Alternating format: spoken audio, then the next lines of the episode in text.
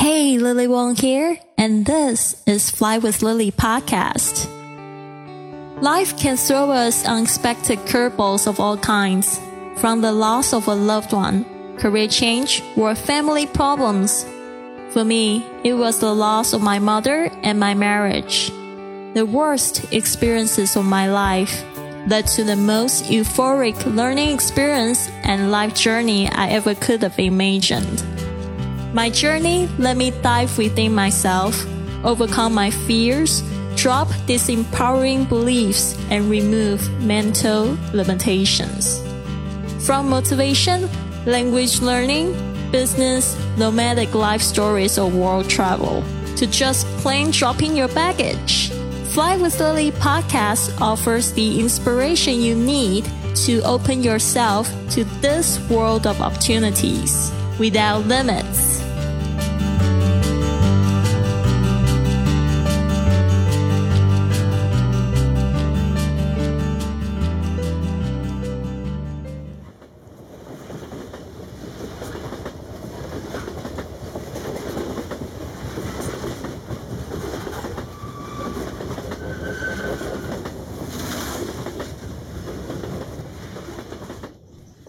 Sometimes I need to go off on my own.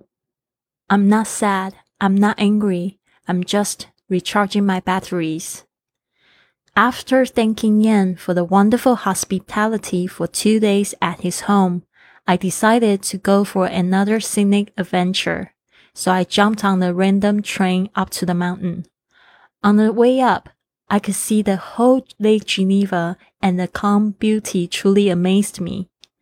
I arrived at the top at a place called Les Pléiades.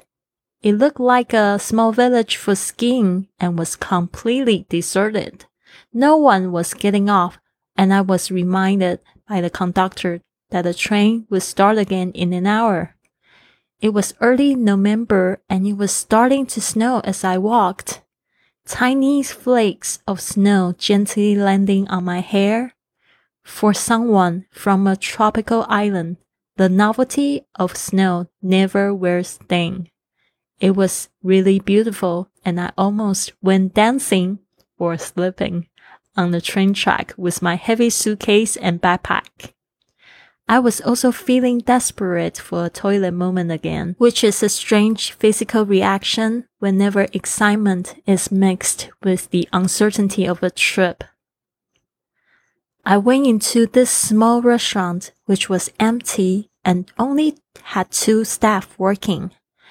One of the men was very friendly and let me know that I could use their restroom. The whole atmosphere was immediately relaxing. After the toilet break, I sat down and wondered if I should order something for lunch. I saw the Swiss fondue on the menu and I was very curious. The waiter did not speak much English, but he was very friendly when greeting me and took the time to teach me the finer details of how to enjoy my first Swiss fondue through his careful coaching. The Swiss fondue looked a lot like the hot pot we have in Asia. But instead of broth, it was melted cheese. You dip the bread and vegetables in the hot melting cheese and you could sprinkle pepper on them to add to the flavor. I loved seeing the cheese dripping from my bread when I lifted it away from the pot, and it was certainly very delicious and comforting for my tummy.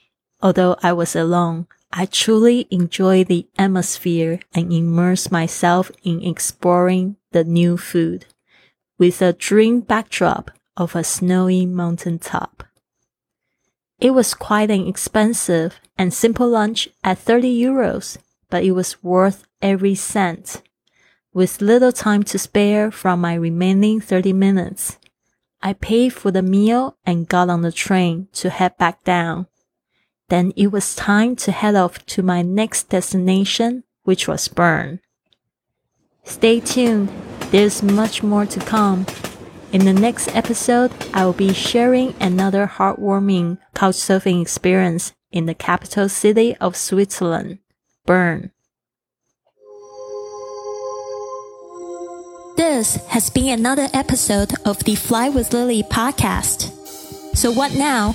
Go to flywithlily.com to download my gift for you to help work on your abundant lifestyle or contact me directly for a consultation. This show takes a lot of work and planning, so if you enjoyed it, please consider a five star review on iTunes, following on Facebook and Instagram at Fly with Lily, or come up and give our crew a hug on the street when you are on your journey. Thanks for listening, and remember, life's curveballs can be your best opportunities.